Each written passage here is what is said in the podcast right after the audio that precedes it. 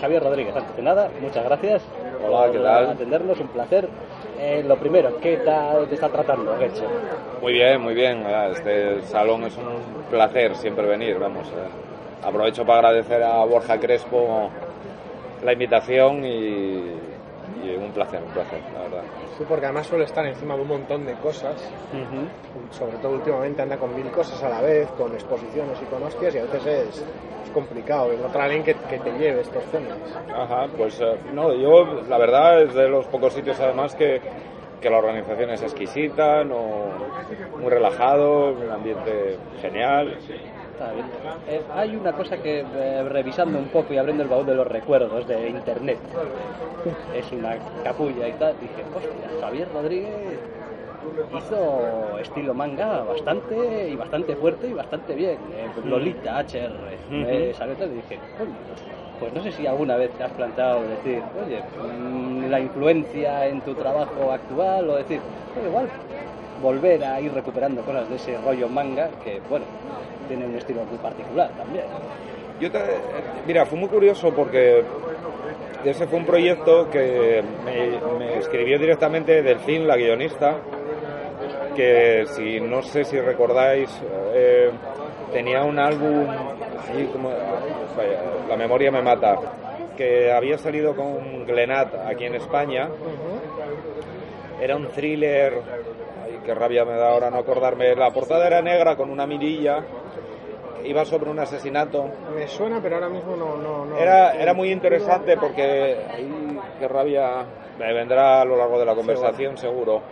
Eh, y todo giraba entre un cadáver que aparecía en una habitación y, y la gente no sabía hacer, no sabían qué pasaba con él y todo transcurría como en una hora y media, una cosa así. Sí, en un muy- tiempo muy corto. en un, cor- un tiempo muy corto. Cuando me escribió ella me sorprendió y, y- y me preguntó de hacer algo de ciencia ficción con una chica. De hecho, ella la referente que tenía de aquella era Sky Doll. Y digo, yo esta mujer, ¿cómo dedujo que viendo Sky Doll yo podía dibujar algo así? Pero bueno, hicimos, preparamos un proyecto de álbum convencional, ella es de Angoulême, con lo cual a nivel logístico era ideal, yo iba allí, lo movimos, pero no me encontré con una cosa muy curiosa para los editores eh, de álbum franceses mi estilo les parecía muy americano y cuando había estado enseñando muestras en Estados Unidos me decían que era demasiado europeo. europeo o sea, le digo como siempre estoy en tierra de nadie y Humanoides, eh, Les Humanoides Associates, sacó de aquella una línea como de queriendo hacer manga europeo, aprovechando el tirón de tal, y nos pegaron el toque. A mí me gusta el manga y leo manga, o sea, habitual. Yo en general no, no solo no hago ascos a nada, sino que devoro cómics de todo tipo y pelaje. Y yo estoy muy obsesionado con el estudio del lenguaje del cómic y con el denominador común que los une todos. De hecho, eh, yo nunca separé de géneros, nunca tuve problemas para compaginar eh, distintos estilos y es más, siempre estoy obsesionado con los mecanismos denominadores comunes que lo hacen lenguaje, ¿no? El propio medio. con el propio medio.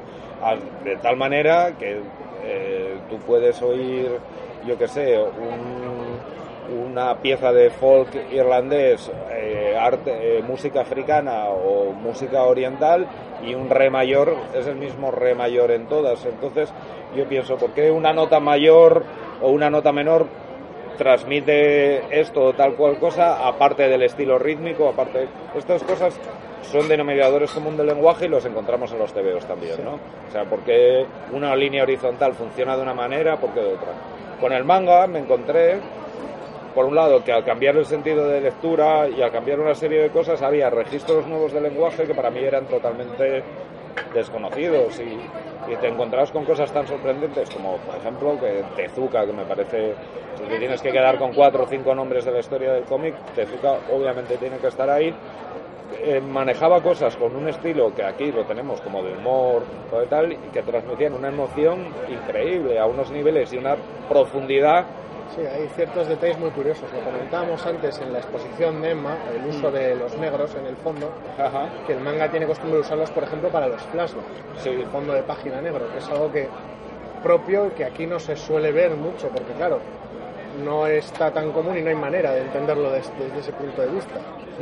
Y la gente no lo entendería probablemente porque no está acostumbrada a estar expuesto a, que eso significa la Lo ves luego por, que tiene, ¿no? Lo entiendes por contexto, según vas viendo lo que sucede, claro.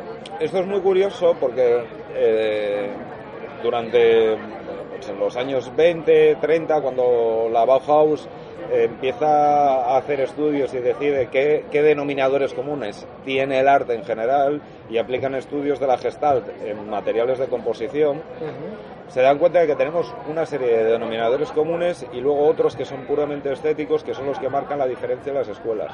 Pero, por ejemplo, lo que os decía, tú sabes que con una horizontal amplia es como si en literatura estuvieras usando un adjetivo y ahí quieres decir que el movimiento se para, el orden de lectura te va a llevar de izquierda a derecha y si tú quieres, por ejemplo, dibujar una escena donde llega un tren del oeste a, una estación y quieres transmitir ese sonido lejano, vas a colocar una pequeña horizontal donde el tren se va desplazando. Cuando quieres movimiento, pues vas a, tirar de diagonales, igual viñetas más pequeñas y a usar verbos. O sea, decir, golpea, agarra, araña. Acción. La acción siempre va unida al verbo y alejas de la descripción que es el adjetivo. Y a mí eso me interesó muchísimo y cuando me presentó la opción de esto, digo, bueno, me voy a meter de lleno con ello. Pero el editor se limitaba a decirme, ponle los ojos más grandes porque es un manga, ponle líneas de acción porque es un manga, claro. Sí, uso de tramas y este tipo uso de, tramas y tal. Pero digo, bueno, pues mira, es, es un encargo donde eh, tengo que, para llevar mi discurso, tengo que coger la estética como parte de ello. A la hora de la verdad, si te soy sincero, me lo planteé exactamente igual que como me planteo los superhéroes, como me podía plantear una historieta como cuando dibujaba en el libro, que es buscar esos nexos comunes, ¿no? El decir, el, lo que me lleva a hacer TVOs es decir, yo no voy a estar presente, gracias, eh, cuando, eh, no voy a estar presente cuando lo lea, va a ser una relación entre el lector y la obra y todo tiene que estar perfecto y niquelado, ¿no? Apoyarte en la estructura subyacente, en ese mínimo común que hay para Exactamente. hacer llegar el... Esto se sale, pero ya aprovecho, ya que, que a mí como lector que estoy acostumbrado a leer de izquierda a derecha, siempre me ha repateado esto del tener que, tener que leer el manga, claro, en su sentido de lectura original. Mm. Eh, siempre he defendido más por cabezonería que por convicción que, joder, oye, ¿qué pasa porque lo pongas? Ya sabes, durante mucho tiempo se espejar. Pero eh, una y otra vez recibo la misma respuesta de decir, no, no, es que, es que si lo espejas lo estás jodiendo. O sea, que está hecho como está hecho por una razón, cosa que yo soy bastante incapaz de ver porque tampoco veo demasiado mal. Entonces, eh, realmente es muy importante el sentido de lectura. Es decir, yo, yo creo que sí para disfrutarlo en plenitud. Y mira, te pondré un ejemplo eh, por decirlo de alguna manera, de, otro arte donde se puede encontrar eso en cine, disfrutamos de la versión original. Yo eh, controlo inglés, pero no tanto como para poder ver la película sin subtítulos. Cuando la ves con, con subtítulos, por decirlo de alguna manera, yo vería el equivalente a esta incomodidad que a ti te produce entrar en la lectura del manga al revés. Esa traducción. Claro, porque estás viendo el subtítulo, la vista te va a la parte de abajo de la pantalla y por narices hay cosas que están sucediendo arriba que a veces te pierdes. Para, pongamos un ejemplo, un capítulo de Mad Men donde son locuaces a más no poder, usan bastantes contracciones de lenguaje y tal, y estás pendiente del subtítulo y obviamente parte de la interpretación que desgraciadamente pierdes porque no es tu lengua. nos pasa con The Newsroom recientemente. bueno, bueno, ahí ya, claro, claro. Bute todo ahí. Claro, sí, claro. afortunadamente es eso, son producciones americanas y siempre es más fácil pillarles que a los ingleses, por lo menos para mí. Sí, sí, para mí también. Pero aún así, sí, sí. Un, con Newsroom, con esa locuacidad y esa densidad de materia a tratar, tú te encuentras de repente que, hay parte de la actuación del acting de los personajes que estás perdiendo. Con el manga podríamos decir un poco lo mismo, vale, tienes una educación de leer eh, de izquierda a derecha muy fuerte, de leer de derecha a izquierda, pero bueno, a mí me pasaba eso al principio y una vez que vas metiéndote, pues yo ahora me, resultaría imposible leerme a Tezuka en espejo, yo lo quiero de derecha a izquierda, ¿sabes? Que sí, no, no afecta tanto a la obra, pero sigue siendo una traducción, sigue siendo una adaptación. Correcto. Vale, eh, una pregunta aquí, volviendo un poco también a tu trabajo, a tu forma de trabajar, eh, lo de colorear tus lápices. El por qué es tan importante para ti y si tú a la hora de dibujar eh, cambias cosas en cómo dibujas cuando sabes que te vas a colorear tú. Sí, sí, sí, cuando... eh, mira, partimos de una cosa muy curiosa que me pasa, que es que tardo mucho más en colorearme a mí que a otros. Y yo nunca había sufrido que alguien me coloreara. Yo recuerdo, por ejemplo, hablando con mi amigo Marcos Martín, que él siempre, claro, cuando yo los coloreaba a ellos o a Javi Pulido o tal, eh, me llevaban notas a veces que digo, tío, pero, o sea, ¿cómo te voy a cambiar esto? Está perfecto como está ahora, no me fastidies y tal. Y él, no, no, tal, porque hasta que no te colorean no te das cuenta de lo que la rabia que te da algunas cosas de como tú las tienes en la cabeza cómo cambian no el color moderno dibuja mucho o sea hay que partir de que el color no es hacer bonito el dibujo está ahora mismo hay puntos donde tú estás dibujando donde un dibujo lo puedes cambiar con el color o sea, puedes cambiarlo.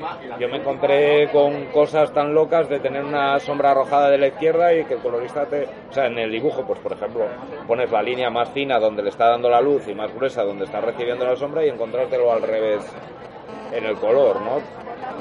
Son- cosas... Y yo habré hecho de esas como colorista, trabajas con, una, con, un tiempo y una presión.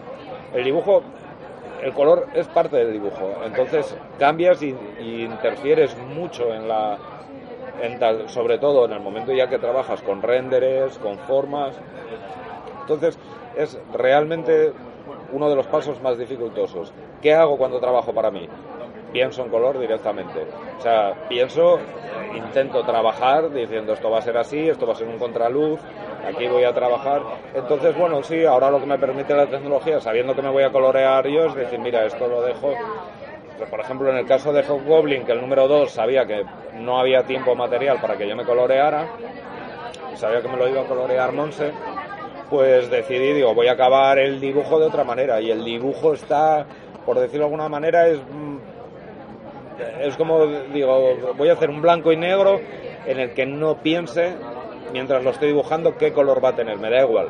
O sea, sé que hay un almacén y que es un interior y que hay una calle y es un exterior, pero que Pero a nivel de acabado, por ejemplo, no hay diferencia. Quiero decir, de decir, bueno, pues como esto no me lo voy a colorear yo, voy a... Por ejemplo, sombras, en, en sombras arrojadas, o sea, por ejemplo, el trabajo de negros, pues digo, bueno, pues en vez de dejarlo a dar yo el volumen luego con, con un color oscuro, pues directamente le pongo un negro y ya sé. Pero bueno, son pequeños detalles. No- Venga, más cosas. Vale.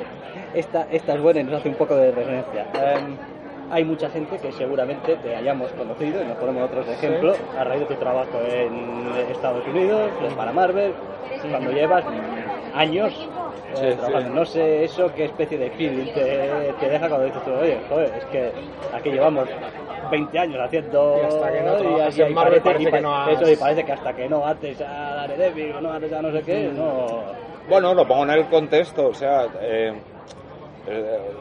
estás trabajando para una corporación que básicamente emplea muchísimo dinero en, en publicitar la- el producto y en publicitar la marca, en publicitar los personajes.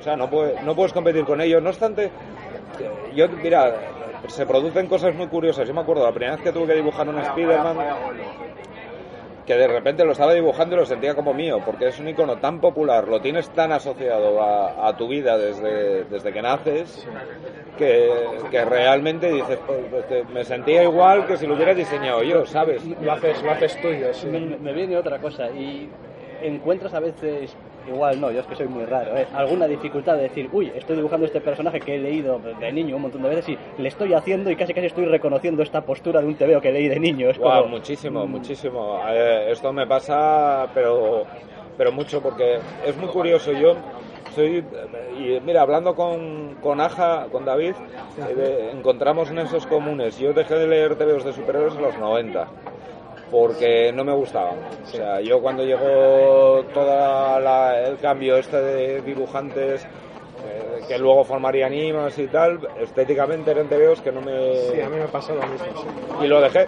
O sea, directamente yo recuerdo, eh, leía obras concretas, pues uy, salió una Authority, me lo compraba. nunca te alejas del todo. Nunca te alejas del todo, pero no el rollo fandom aquel de comprar absolutamente todo. Entonces yo de donde vengo como dibujante es de los 70, 80 y el poco de 60 que es- llegaba destrozado en ediciones de Vértice y de tal, ¿no?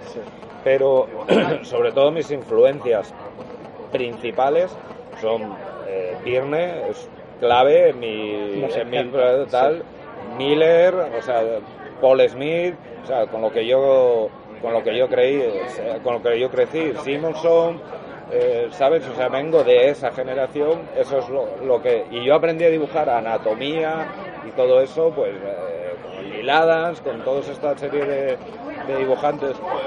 Entonces tengo como un salto ahí porque realmente no tengo ningún interés en hacer nada retro, en volver a recrear esos tebeos, pero es de ahí de donde de donde veo, por decirlo de alguna manera, me siento un poco como Jack White cuando coge y monta los White Stripes y dice voy a hacer blues, pero como no quiero hacer blues como del Delta del Mississippi, aunque venga de ahí, pues vamos a ver Sí, cómo es- puedo Están las raíces, pero el resultado final es otro. quiero darle, vamos a ver si puedo darle un tal desde mi modestia.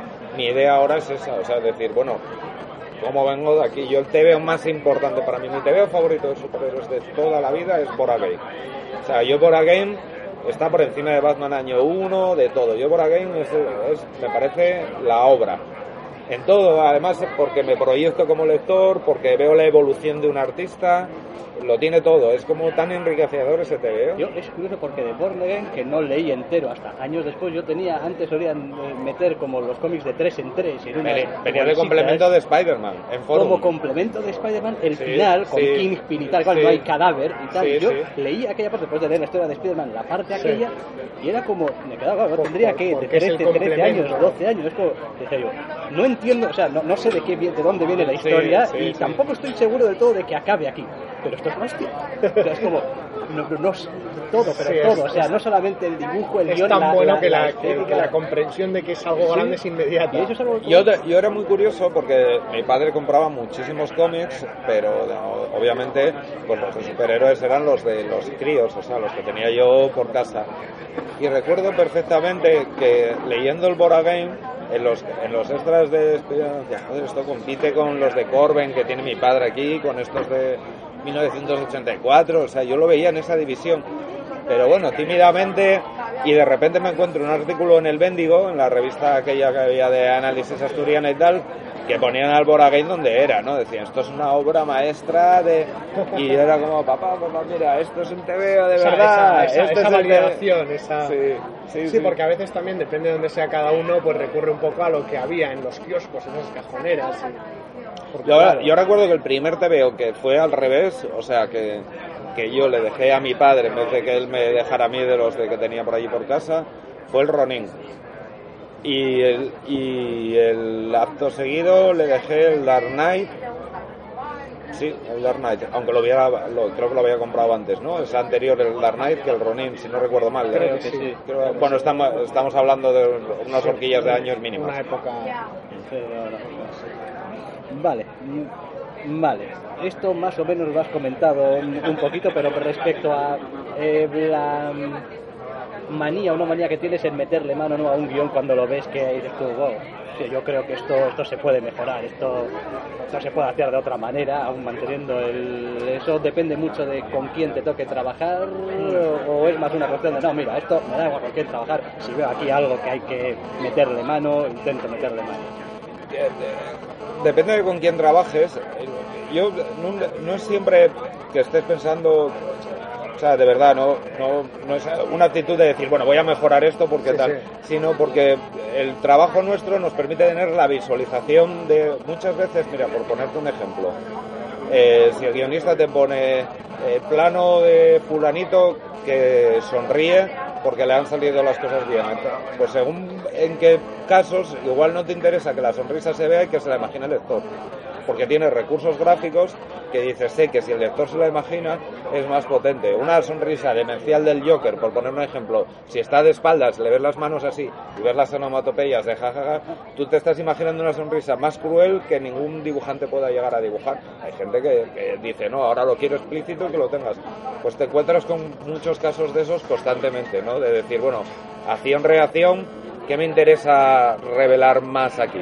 ¿Sabes? Sí, distintas maneras de entender el lenguaje del cómic para hacer llegar el- la, la historia. Eso es. Y tú piensas además que cuando cuentas una historia, tú eh, te te estás moviendo en tres campos. Tienes que el personaje principal, que el protagonista, los protagonistas de la historia, sepan lo que está pasando, que lo sepa el lector o, o que, lo, o que lo, lo sepa ninguno de los dos. Claro, eh, muchas veces te encuentras que si no lo sabe ninguno de los dos, puedes caer en hacer trampa. Y eso desconecta con los lectores muchísimo. Sí, se siente estafado el lector. ¿no? Se siente estafado el lector. Entonces tú constantemente tienes que hacer para provocar el interés de qué va a pasar, eh, tienes que provocar el interés eh, o bien que no lo sepa el personaje o bien que no lo sepa el lector. Eh, trabajar con ello y en eso la planificación, el dibujo, dónde lo lleves, cómo lo enfoques es vital. Y muchas veces desde el texto literario es muy difícil de llegar a ello. Lo llegas cuando, cuando estás distribuyendo las viñetas, cuando estás viendo los bocadillos, ¿sabes? Entonces, bueno, desde la modestia atacas eso y dices, oye, yo creo que esto, Sí, porque eres el, eres el agente final a lo que información se refiere, es el último agente. efectivamente, efectivamente. Vale, Marvel y DC, las grandes ligas, los grandes sitios y tal y cual. Y tú, vale, eh, uno puede vivir, pues claro, los dibujantes tenéis un, pro- problema fundamental, es que yo puedo hacer X páginas al mes, pero tengo que comer todos los días y creo que eh, estar trabajando para Marvel o DC es garantía suficiente de que, bueno, va a entrar suficiente dinero. Sí, sí, sí, sí, sí, vamos, sin duda. Sí, sí. Sí, porque hay ciertas cosas que a veces suelen casi incomodar del aspecto de, de- de que un guionista es capaz de producir múltiples obras al mes y que el dibujante está limitado. A veces es casi hasta injusto. Vamos, claro, aquí estamos hablando de las aspiraciones personales cada uno a nivel vital. Eh, a mí personalmente, a que- al ritmo de trabajo que tengo ahora, me queda un sueldo muy, muy digno. O sea, más que muchísimo más de lo que gané nunca como dibujante trabajando para el mercado aquí. Vamos, no hay color. Vale, vale. Vale, nos llama también la atención eh, mucho que nos gusta lo expresivo que eres con los personajes, las expresiones faciales, el, Así. el, el movimiento, las pos, la postura incluso corporal de, de los personajes. No sé si es algo que lo has ido trabajando voluntariamente, que viene más o menos, te gusta especialmente. Bueno, sabéis, eh, eh, y vosotros como lectores veo que tenemos además gustos comunes. De los autores que hablábamos antes eran eh, autores que trabajaban mucho el acting de los personajes. Y una cosa, yo, eh, una de las cosas, por ejemplo, que me gustaba mucho, mucho de Marvel, el- el- lo, lo que más me atrae de los personajes de Marvel es que la- eran esencialmente freaks, eran outsiders, ¿no? Una de las cosas que conecta muy fuerte cuando en los 60 aparece Marvel, de repente te encuentras que, que un grupo de científicos, que normalmente eran villanos, eran no sé qué, feos, bueno, hay uno guapo y tal, pero que eran unos outsiders, lerdos, se convierten en héroes y en personas populares. De repente, en algo que la gente los despreciaba por un accidente, crea que sean un, un desgraciado como Peter Parker, que era el chico más tal. Y en muchos casos ni como héroe llegan a ser aceptados. Claro, ni como héroes, es siempre ese juego. Para llevar eso a la empatización, para mí el acting es muy importante. Y sobre todo, a mí me gusta mucho darle protagonismo a la- al personaje, a la persona, por encima del dibujo. O sea, me encanta Sienkiewicz, o sea, me encantan autores eh, como en los 90, cuando en Vértigo entra esta cosa de que ves figuritas de las que salen bocadillos y tal, pero mi discurso va mucho más ligado a la interactuación del, del personaje, ¿no? al, al play que. Entonces sí, me imagino que eh, cómo se coloca una postura, cómo descansa el cuerpo, cómo... De hecho, creo que lo decías eh, antes cuando hablabas, por ejemplo, de esa escena con Daredevil y Matt Murdock. Sí, y esa, sí. esa capacidad de poder diferenciar Sí.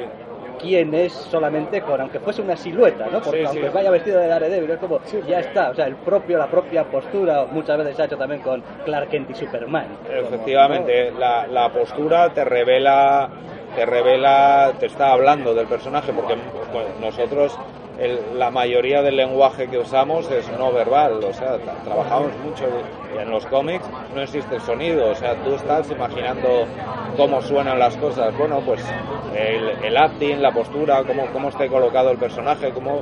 Yo de, de hecho me recrimina a veces eh, a mí o los dibujantes que sobreactúo con las manos, porque tengo una manía muy grande de, Sí, que tengan las manos ocupadas. ocupadas. sí. Yo sufro con eso. Y incluso, ya sabes que en los cómics te permiten licencias de que dejen objetos o los cojan sin ningún problema. El bastón de Daredevil lo tira y vuelve a aparecer a su mano.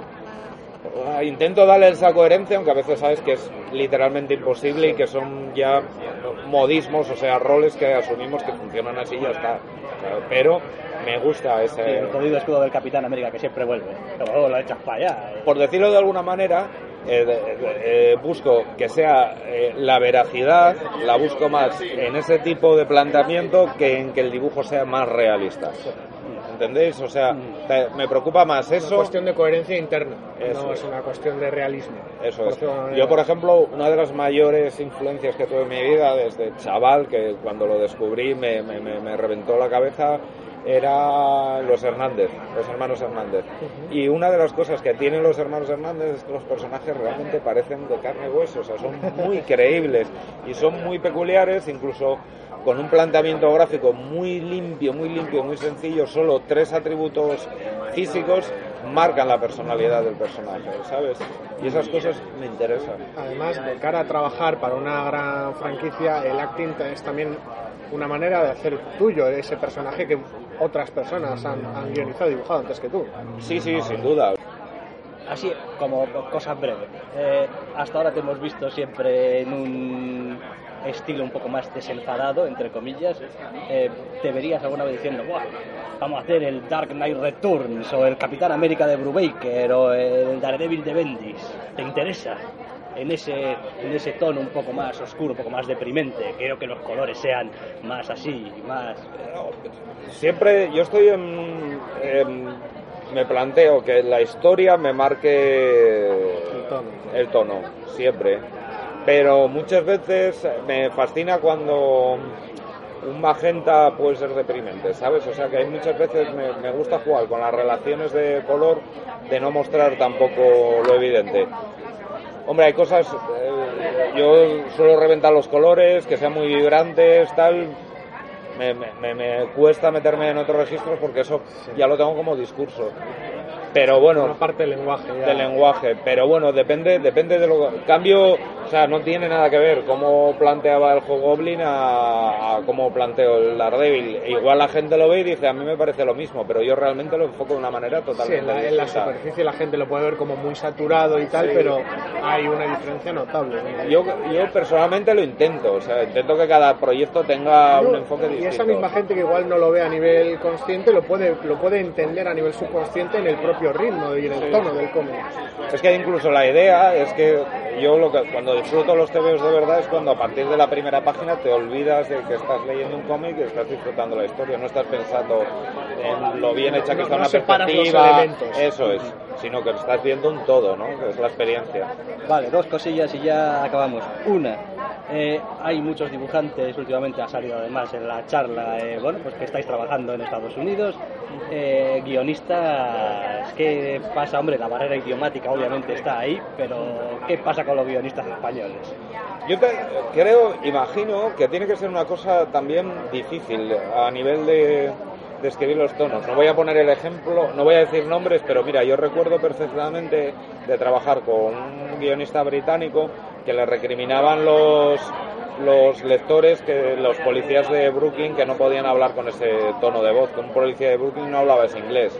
O sea, imagínate para dos angloparlantes ese nivel de dificultad. Sí, es un tema cultural más que de, Es de- de oportunidades o de... Efectivamente, o sea que hay tonos de voz incluso que dices son reconocibles de tal estado, eh, pues imagínate una historieta, traducir una, historieta de Iba a- al francés o al inglés. Te jodiste. Sí, no, Claro, no es, es difícil.